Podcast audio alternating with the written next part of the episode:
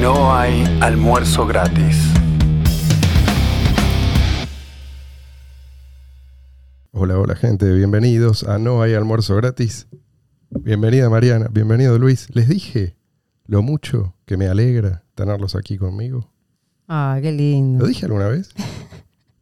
Sí, sí. Y me dirijo no solo a ustedes, eh, a todos, a todos los que nos escuchan. Les estoy hablando desde lo más profundo de mi corazón. ¿Por qué me miran así? No, está muy bien, está muy bien. Marian, si vos no hablas, sigo yo. ¿eh? Hoy es un día así eh, a decir, para decir todas las cosas del corazón. Sí.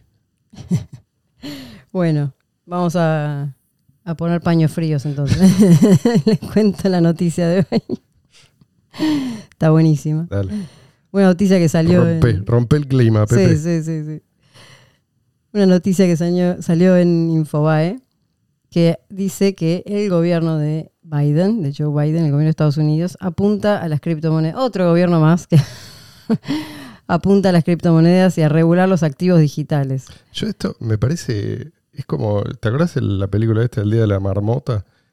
Lo Sí, sí, escuché sí, sí. Desde prácticamente desde 2011 que Sí. estamos escuchando, se vienen las regulaciones o se vienen grandes cambios en las regulaciones, se vienen, se- ¿Qué es lo que quiere esta gente? A ver. Escucha, escucha, porque está buenísimo. Dicen, eh, bueno, hay un decreto que se firmó este año este, que habla de garantizar el desarrollo responsable de los activos digitales. Eso es muy importante. ¿Quién- perdón, ¿quién va a garantizar esto? Eh, Ellos. Con un decreto. Es Sí, facilísimo. sí, pero digo, el desarrollo responsable. ¿Quiénes son acá los responsables? No tengo ni idea. y después, bueno, eh, también habló eh, la secretaria del Tesoro, Janet Esta- Yellen. ella es la responsable. Sí, sí, sí, sí, sí. Y dijo lo siguiente, dijo que la innovación es una de las señas de identidad de un sistema financiero y una economía vibrantes. ¿no? Bueno. Ajá. Pero, Pero, como hemos aprendido sí. dolorosamente de la historia, sin una regulación adecuada puede dar lugar a perturbaciones ¿sí? Significativas y a perjuicios para el sistema financiero y los O individuos. sea, necesitamos gente como ella, Obvio, obvio. Y entonces, a todos. lo que Porque- dijeron... No fue tan bien hasta ahora. Sí, sí. Eh, y lo que dice es que, bueno, la- todo el- todos sus info- los informes que redactaron para, para estos decretos que, que fir- van a firmar eh, hablan de instar a los reguladores, ¿sí? a, tanto a la SEC como a, la Comisión de Comercio de Futuros, a emitir orientaciones y normativas sobre los riesgos del ecosistema de activos digitales, incluida la posibilidad, escuchen bien, de que las criptomonedas se usen para el blanqueo de dinero No. o para el fraude. No, ¿cómo? O sea, Este es el... para esas cosas que nadie jamás ha usado el dinero fiat, el dinero que esta gente emite. No, no, no, no. No. no. O sea, está claro que, quiero dejar muy claro porque este programa yo sé que lo escuchan los niños, que sepan que eh, Biden y, ¿cómo se llama esta señora? Janet Yellen. Los, los quieren y los cuidan. Sí, sí. Y bueno, eh, la idea es que dice que Biden consideraría la posibilidad de pedir al Congreso que modifique la ley de secreto bancario para que se aplique también a los proveedores de servicios de activos digitales, incluidos, bueno, mercados de criptodivisas, plataformas de tokens, como plataformas de NFTs, bueno, Genial. van a abarcar todo. Todo, sí, Ah, todo, eh, perdón, sí, sí. no, no, eso es todo. Eso, ¿no ¿Quieres Eh. más? ya con esto me parece que es suficiente. Ay, Dios mío. Hablando de noticias que fortalecen al efectivo electrónico peer-to-peer, ¿no? Porque todo, todo esto, esto- sí, todo esto es me decís cómo haces para aplicar esto a una moneda realmente descentralizada y Sí, escalable. Bueno, Todo esto es solamente gente que está registrada, lo que decimos siempre, ¿no? Gente que está registrada o exchanges que están registrados y que caen bajo todas estas regulaciones. sí, sí, sí, sistemas que son fácilmente atacables y que entran dentro de estas categorías que man- manejan los reguladores. Lo demás, ni siquiera, yo creo que esta gente no entiende, sigue sin entender, o quizás entendió, pero ahora se hacen los tontos, porque Mm.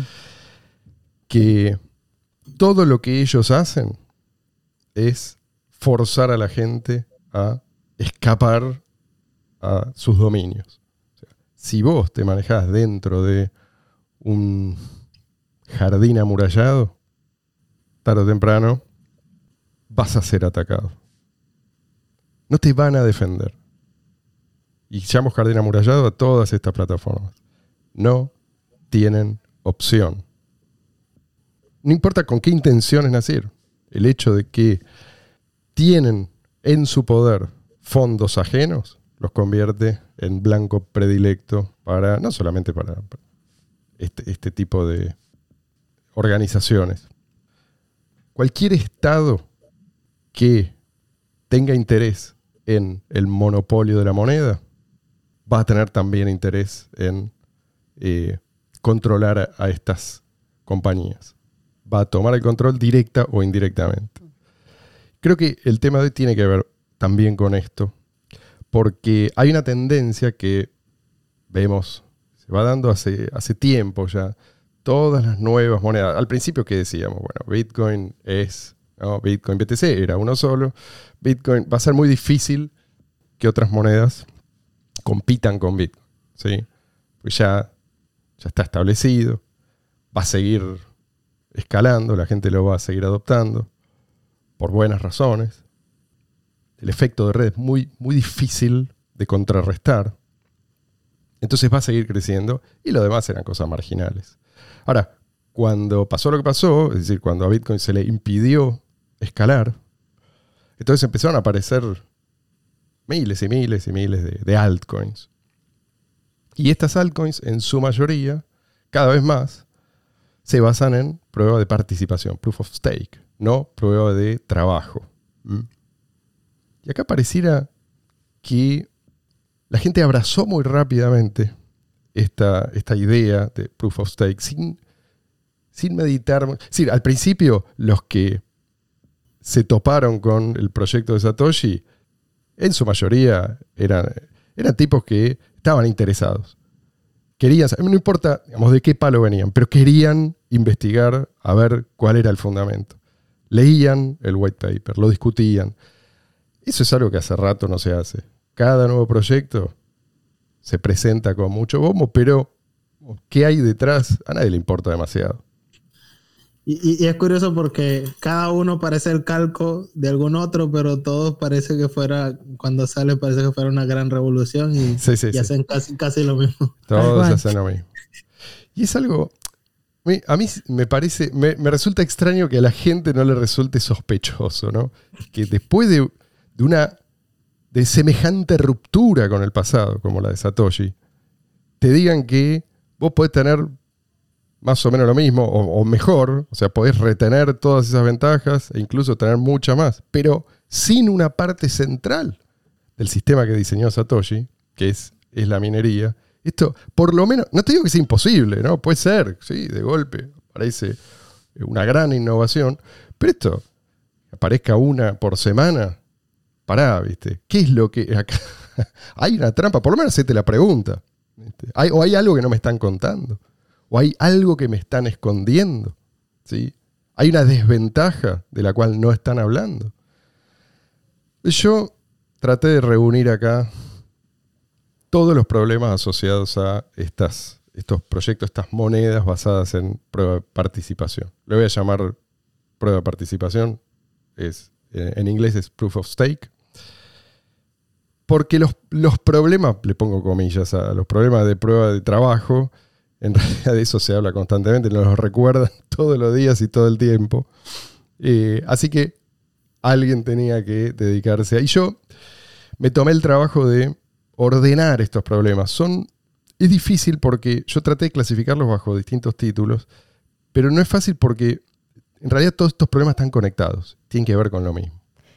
Primero yo diría de hacer una breve descripción de cada uno del concepto para los que no saben por las dudas. ¿Qué es prueba de trabajo y qué es prueba de participación? Está bien, está bien. Me parece justo. En pocas palabras, como para... Todo se reduce a esto. ¿Cómo nos ponemos de acuerdo en cuál es la información correcta, digamos, que van a guardar los nodos de la red? ¿Sí? En prueba de trabajo, esto depende de el poder de cómputo. ¿sí? La decisión, la validación, depende del poder de cómputo. ¿Cuál es, digamos, el estado válido de la red? Es algo que es, no decidís vos en función de la cantidad de monedas que tenés. ¿sí? No tiene nada que ver con las cantidades. Vos podés tener todas las monedas y eso no depende de vos, o casi todas, y eso no depende de vos. ¿sí? Eh, en el caso de... Eh, siendo, siendo parte del objetivo clave, no tener que depender de la confianza en ninguno de los agentes que están participando. Exactamente, exactamente. El poder de cómputo está distribuido y cambia todo el tiempo de manos. Por eso Satoshi, bueno, eso ya lo vamos a ir viendo. ¿Por qué Satoshi eligió este modelo? Eh, en el caso de prueba de participación, la validación depende de la cantidad de monedas que vos tenés. Cuantas más monedas vos tenés, más monedas a su vez vos ganás. ¿sí? Por este, eh, no por un trabajo que haces, como en el caso de prueba de trabajo, sino por inmovilizar esas monedas. ¿sí? Las dejas en, como se dice, en staking. Um, acá, como, si fuera un, como si fuera un contrato para funcionar como validador de la red. Exacto. Lo que está en juego acá es quién y cómo decide. ¿sí? Ahora, esto te da lugar a mm, entidades que tienen una, naturaleza distinta. Cada uno de estos modelos tiene implicancias, y esto es lo que yo creo que no, no se ha estudiado lo suficiente. Sí, es algo, que está debatido, pero la gente que recién llega piensa, bueno, acá tenemos dos modelos, hacen más o menos lo mismo, pero uno gasta mucha más energía que el otro, por lo tanto es mejor el que gasta menos energía. Este es el razonamiento. Y bueno, voy a tratar de explicar por qué, en mi opinión, es erróneo. Empecemos justamente por esto, por el tema del consumo de recursos.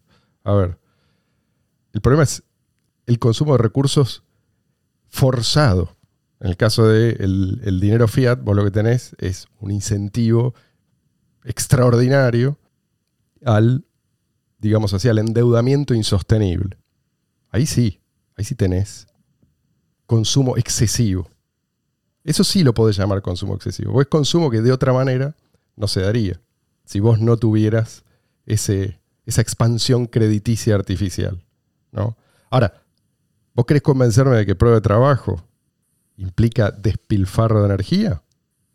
tenés que convencerme de que vos podés lograr lo mismo que logra la prueba de trabajo, sistema de Satoshi, sin ese gasto de energía. Y en el caso del dinero fiat, eh, si sumas a, lo que dijiste, el tema de la inflación, también tenés consumo excesivo por el hecho de tener inflación y tener que gastar porque la moneda se te devalúa en la mano, entonces el gasto también, o sea, el incentivo de gastar no tiene que ver con la necesidad en sí de algo, sino que o lo gasto ahora o si no mañana esto no me va a servir para nada. Exactamente. Eh, pero, digo, tampoco quiero quedarme en esa cuestión porque es justamente jugar al juego que ellos proponen o jugar con las reglas que ellos proponen. Es decir, bueno, sí, eh, es mejor si vos eh, gastas menos energía. A ver, tenemos una red que permite la existencia del efectivo electrónico peer-to-peer para todo el mundo. ¿Sí? Entonces, esa energía está invertida en eso, no está desperdiciada. De hecho, el sistema, si vos te pones a pensar, es tremendamente eficiente. Ahora, es tremendamente eficiente siempre y cuando se le permita escalar. Esto es clave. Y esa es la razón por la cual nosotros insistimos en que BTC va a terminar siendo una moneda o basada en, prueba de participación o va a ser inflacionaria. Es decir, algún cambio fundamental le van a tener que hacer, porque si no escala on-chain en la cadena de bloques, fracasa.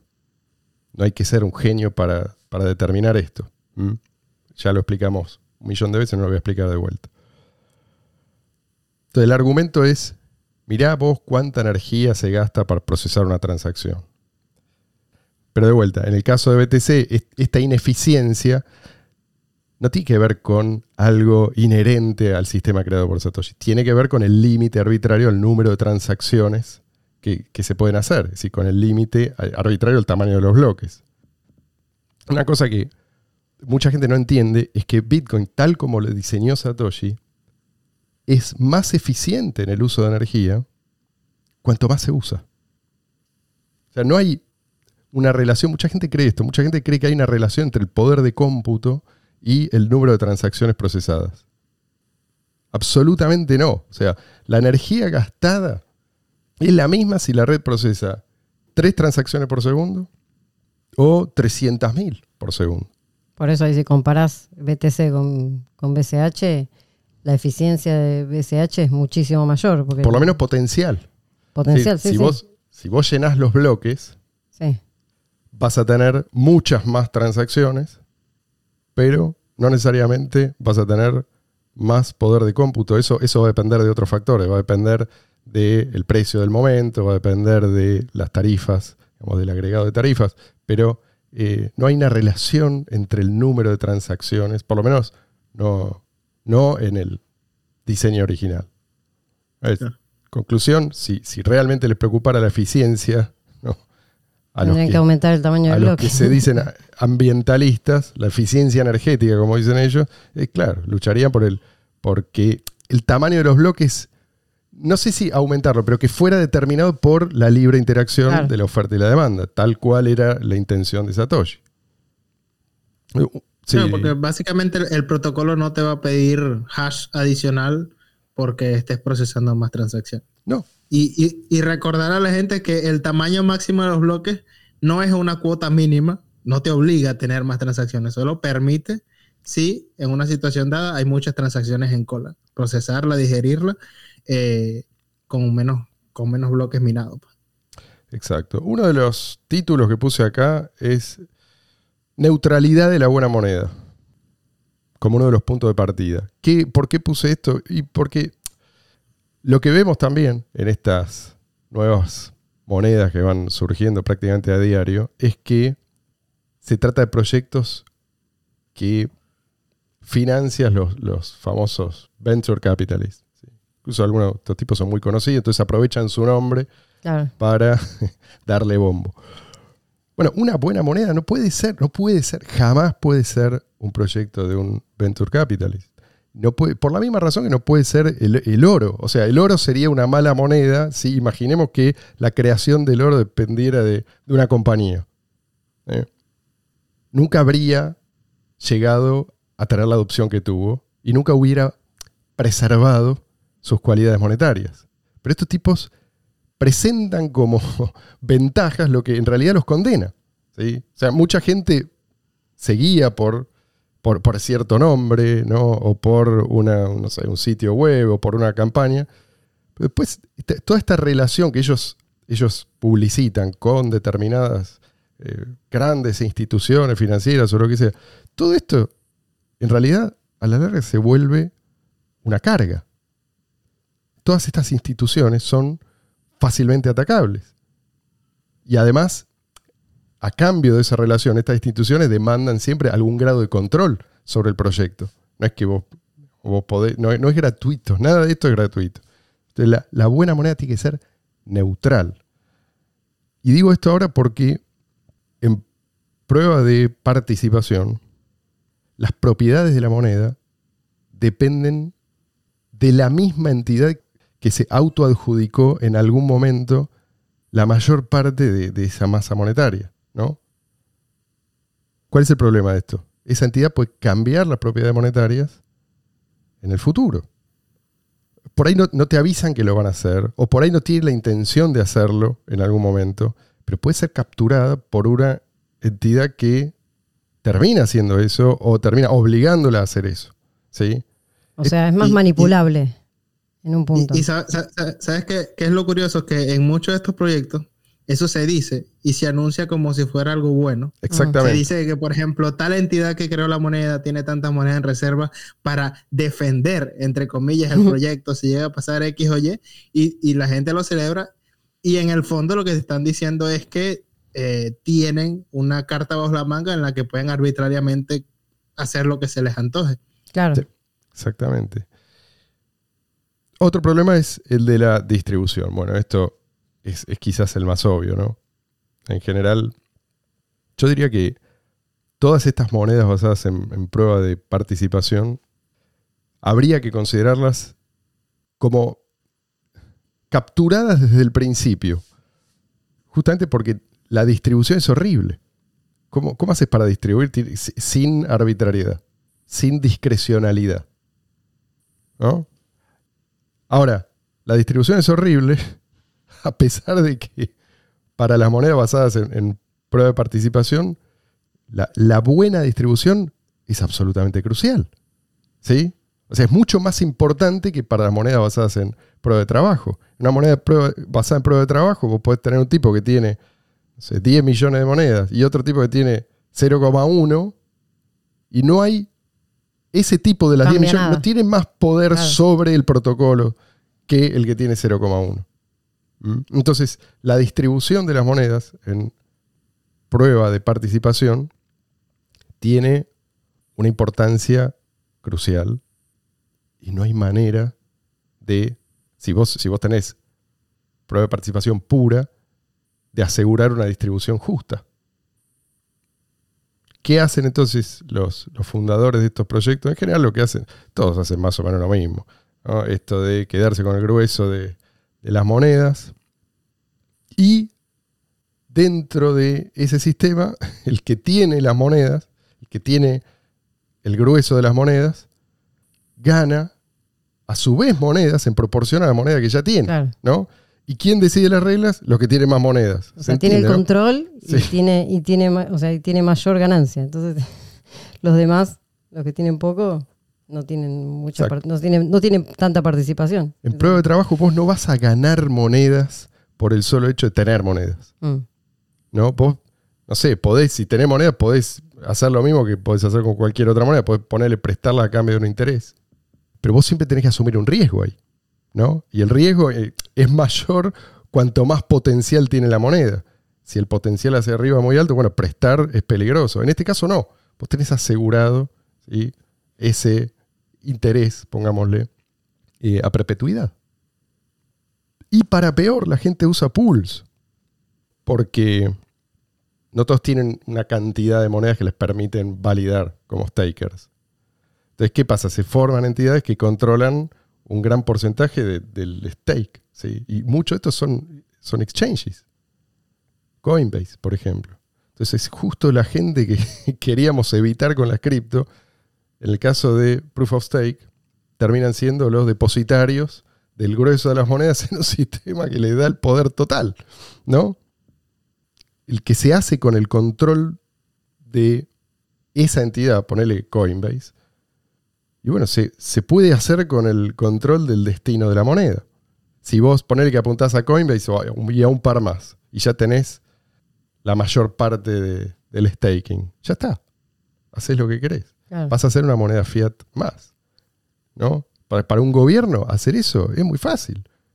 Acusa a un par de ballenas de cualquier cosa, se queda con la moneda, y obviamente no lo va a llamar robo, esto lo va a llamar confiscación, pero ya está, listo. O sea, pasa a ser el amo y señor de la red por los siglos de los siglos. Esto, en una moneda basada en prueba de trabajo, es imposible. Tener de vuelta, tener millones de BCH, por ejemplo, no te hace más poderoso que ningún otro eh, tenedor de BCH. ¿Se dice tenedor? Poseedor. O sea, no aumenta tu poder de decisión sobre el protocolo. Y no se trata solo del poder de decisión, es que esto es poder total e indefinido en el caso de prueba de participación. No se puede hacer nada para cambiar esto, no se puede hacer nada para prevenirlo tampoco en un punto se podría decir que es un sistema mucho más injusto, por decirlo de alguna manera. O sea, que depende mucho más de lo que vos tenés y lo que vos más, lo que vos invertís, y el que primero llega y el que más pone, o sea, es el que se queda con un grueso de cantidad, cobra más y encima tiene control, y los demás, los que son, digamos, están por debajo, siempre van a estar ahí. Eternamente comprándole a las ballenas. Sí, pero acá el problema no es tanto que haya una diferencia sino lo que esa diferencia permite. Claro, lo que implica. Claro.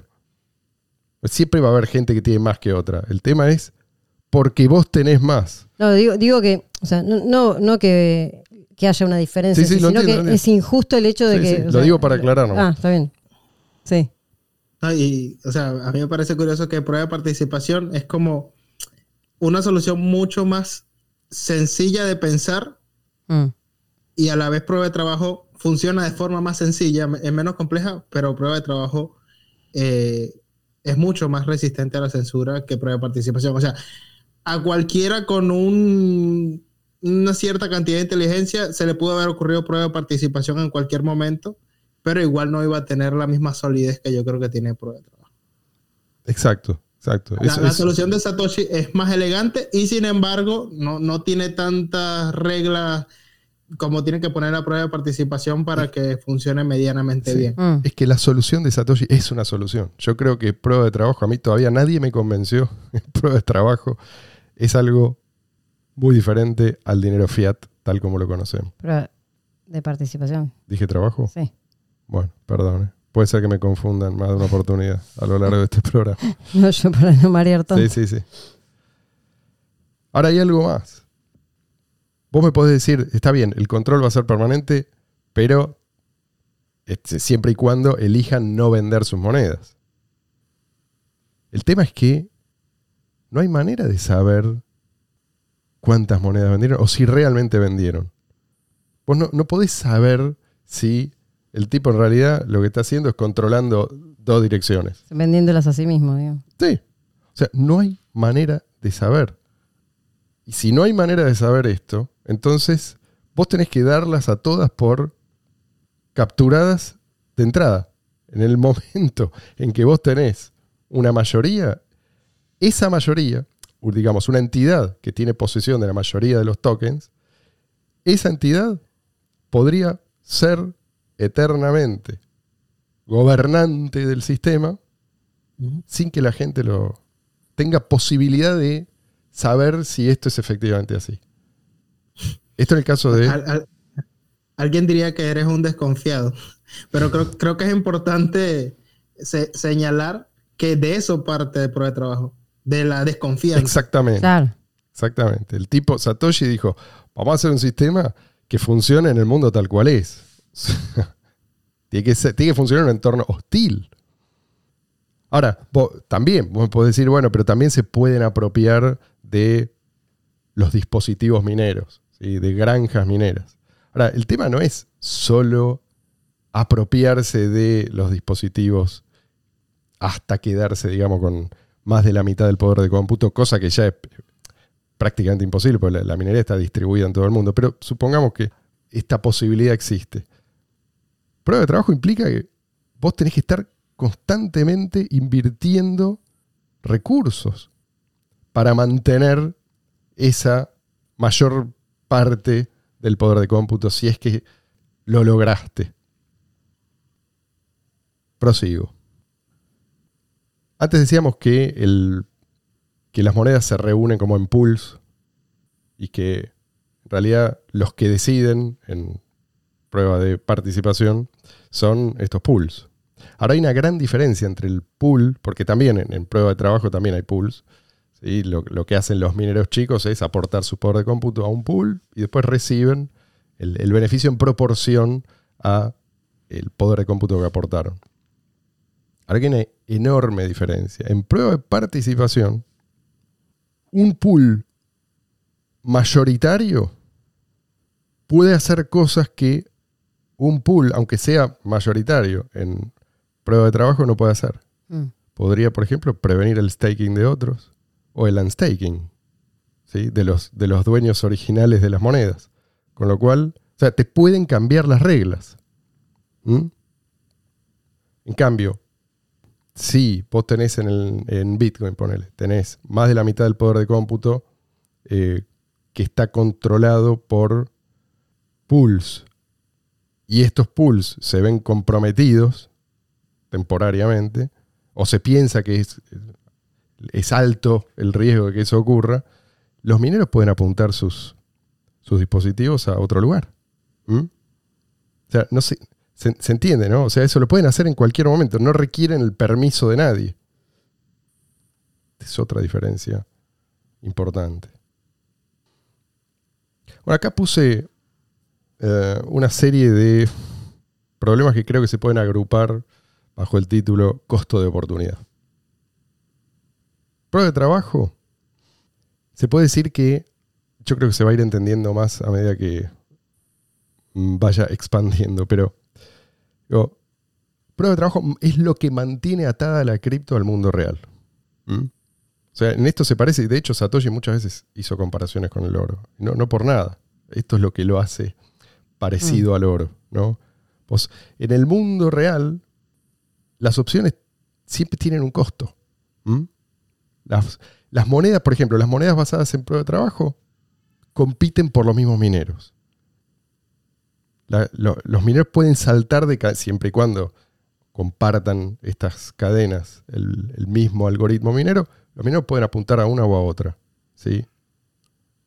Pero no pueden apuntar a todas con el mismo poder de cómputo, ¿sí? Mm. O sea, los mineros están obligados a minar lo que es rentable. Obligados no, pero digamos, si no lo hacen van a quebrar muy rápido. O sea, están, están forzados a usar electricidad en la medida en que es rentable hacerlo. ¿Mm? Vamos a un ejemplo. Yo tengo, ponerle que tengo mil dispositivos mineros, ¿no? Podría tener que usar solamente una pequeña fracción de esos porque eso es lo rentable en un determinado momento, ¿sí? sí. En cambio, con una moneda basada en prueba de participación, si vos sos una ballena, podés poner el, 100% de tus monedas en, en, staking y seguir, seguir obteniendo las recompensas independientemente del valor de esas monedas. No sé si se entiende. ¿Sí? La, diferencia. O sea, por otra parte, si la cadena se divide, podrías usar tus monedas por igual en, las dos cadenas. ¿Sí? O sea, no tenés un costo de oportunidad. No tenés un incentivo para elegir una cosa u otra. Con prueba de trabajo, vos tendrías que dividir tu poder, como minero digo, tendrías que dividir tu poder de cómputo entre las cadenas. Y vas a usar electricidad, pero solamente en la medida en que es rentable usarla. ¿Mm? Entonces, prueba de trabajo es, es en el fondo, es una prueba de, de que elegiste trabajar en algo y consumir energía para eso. ¿Sí? Es una prueba objetiva. Es algo que está ligado al mundo real. ¿no?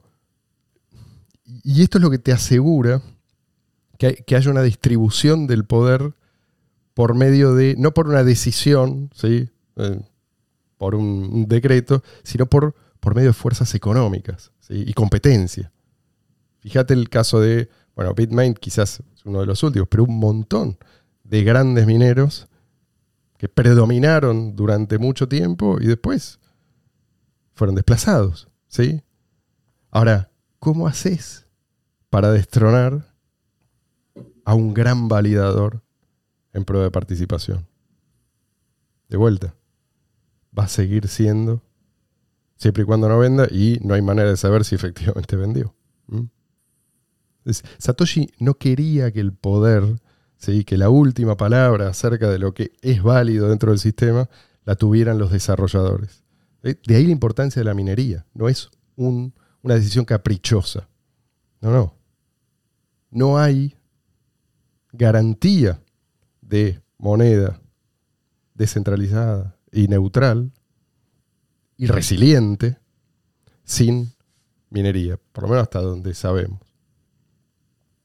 Sabes que una de las cosas que quería mencionar sobre lo que está diciendo de, cómo neutralizar un gran validador que se, que se ha vuelto un problema para la propia red, creo que el ejemplo que he visto es cuando hacen un fork e invalidan justamente las monedas de esa entidad que se quieren sacar de encima, lo cual de todos modos le quita credibilidad a la nueva cadena que, se dice estar liberando de, ese validador que puede estar siendo arbitrario o tóxico, o etcétera. Entonces salen perdiendo prácticamente las dos partes. Claro.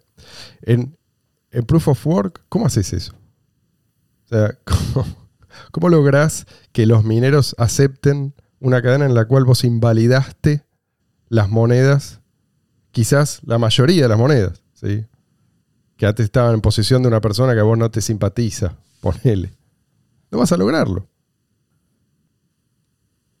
Creo que muchas veces se hace mucho énfasis en la distribución, ¿no? Cuán distribuido está. Yo creo que importa más aún que eso la naturaleza de estas entidades. Una vez identificadas estas entidades, ¿qué tan fácil es doblegarlas? Este esta es la cuestión, ¿no? Vos con, con prueba de participación lo que tenés es una especie de élite que es tarde o temprano, vamos, que es fácilmente atacable. Atacan y pasan a gobernar la red. Con prueba de trabajo es distinto. O sea, tener muchas monedas no te hace dueño de la red. Y el poder de los mineros, en realidad, es distinto a lo que normalmente entendemos. Yo creo que la gente está como acostumbrada a entender que el poder es el poder más o menos en los términos en que te lo plantea eh, el Estado, ¿no? ¿Quién tiene el poder? ¿Quién toma las decisiones? Bueno, es una entidad centralizada. ¿Sí? Es el, Banco Central. ¿Quién decide cuánto se emite? ¿Quién decide a dónde van a parar los fondos? ¿Qué sé yo? Eh, ¿Quién decide eh, cuál, la, tasa de... Bueno, esto, este es el modelo al que la gente está acostumbrada. En el caso de prueba de trabajo, el poder es realmente descentralizado y siempre está cambiando de manos. Y si alguien logra atacar de alguna manera, bueno, pero eso es, es un momento en el tiempo, después tiene que sostenerlo con prueba de trabajo. Y si tiene que hacer eso, termina, eh, una de dos, o termina desangrado o termina respondiendo a los incentivos originales. ¿Sí? Y los mineros están fuertemente incentivados a hacer lo correcto, entre comillas, o sea, eh, lo, lo, que está en sus manos para mantener el, sistema funcionando. ¿Por qué? Porque de lo contrario, todos esos dispositivos que ellos tienen se convierten en chatar, no sirven para nada. ¿Mm? Fíjate lo que pasó cuando el, cuando el gobierno chino prohibió la minería. ¿Desapareció la minería? No, las granjas mineras se hicieron lo, imposible para migrar a, donde, donde pudieran seguir laburando. Sí, porque el tema de la minería es que una vez que vos decidís, bueno, me voy a dedicar a esto, eh, haces una inversión. Claro. No solo en equipos, en, en la ubicación de dónde vas a poner esos equipos, sino también en capacitar a la gente que va a trabajar y después en repuestos, en mantenimiento, o sea, hay un montón de cosas. Es todo eso de un día para el otro. no, no, no, y eso, eso es clave. Es muy importante. O sea, por eso, por eso el sistema de incentivos funciona tan bien en ese caso. Porque una vez que te compromete con la red. por eso mucha gente. Estás invertido, pero realmente. pero, si tu red, en el caso de, BCH, en este momento tiene mucho menos poder de cómputo que BTC. ¿sí?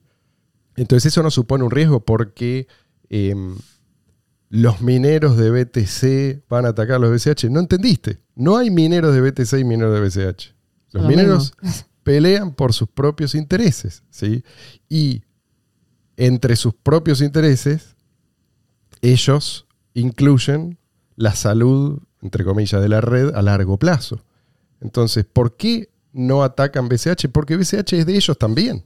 ¿sí? Porque ellos se benefician con BCH también. Y si BCH sigue creciendo, ellos van a terminar ganando posiblemente más con BCH que con BTC. ¿Por qué van a atacar a la gallina de los huevos de oro? Si, o, por lo menos a una gallina que puede convertirse potencialmente mm. Eh, en una ponedora de huevos de oro. no, pero olvídate del futuro, el presente.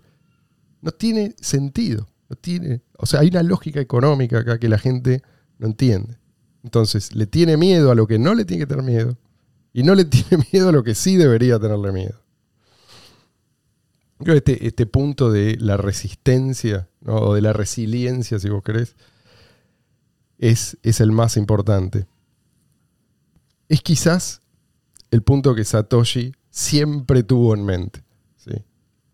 No sé cuánto tiempo el tipo se tomó para diseñar el sistema, pero estoy seguro de que nunca perdió de vista la necesidad de que el sistema resistiera en un entorno quizás crecientemente hostil. Mm. ¿Mm? Yo el año pasado, justo a propósito de esto, debatía, vos por ahí te acordás, Marian, ¿fue el año pasado? No me acuerdo si fue el año pasado o el otro, fue un cumpleaños, fuimos juntos. Y, estaba debatiendo. Yo la paso bien así. Qué raro. Con otros invitados. Eh, y uno, me acuerdo que uno me decía, pero ¿es realmente necesario tanto poder de cómputo? O sea, ¿para, ¿para qué? ¿A qué se refiere con tanto poder de? Claro, o sea, si, si tenés otros mecanismos de consenso, ¿para qué prueba, ah. de, ¿sí? ¿para qué prueba de trabajo? Y si tenés prueba de trabajo, ¿para qué tanto? ¿Mm? mi respuesta fue, bueno, eso depende. ¿Quién es tu enemigo? ¿A quién tenés del otro lado? ¿No? Yo creo que esto es lo que Satoshi tuvo claro de entrada.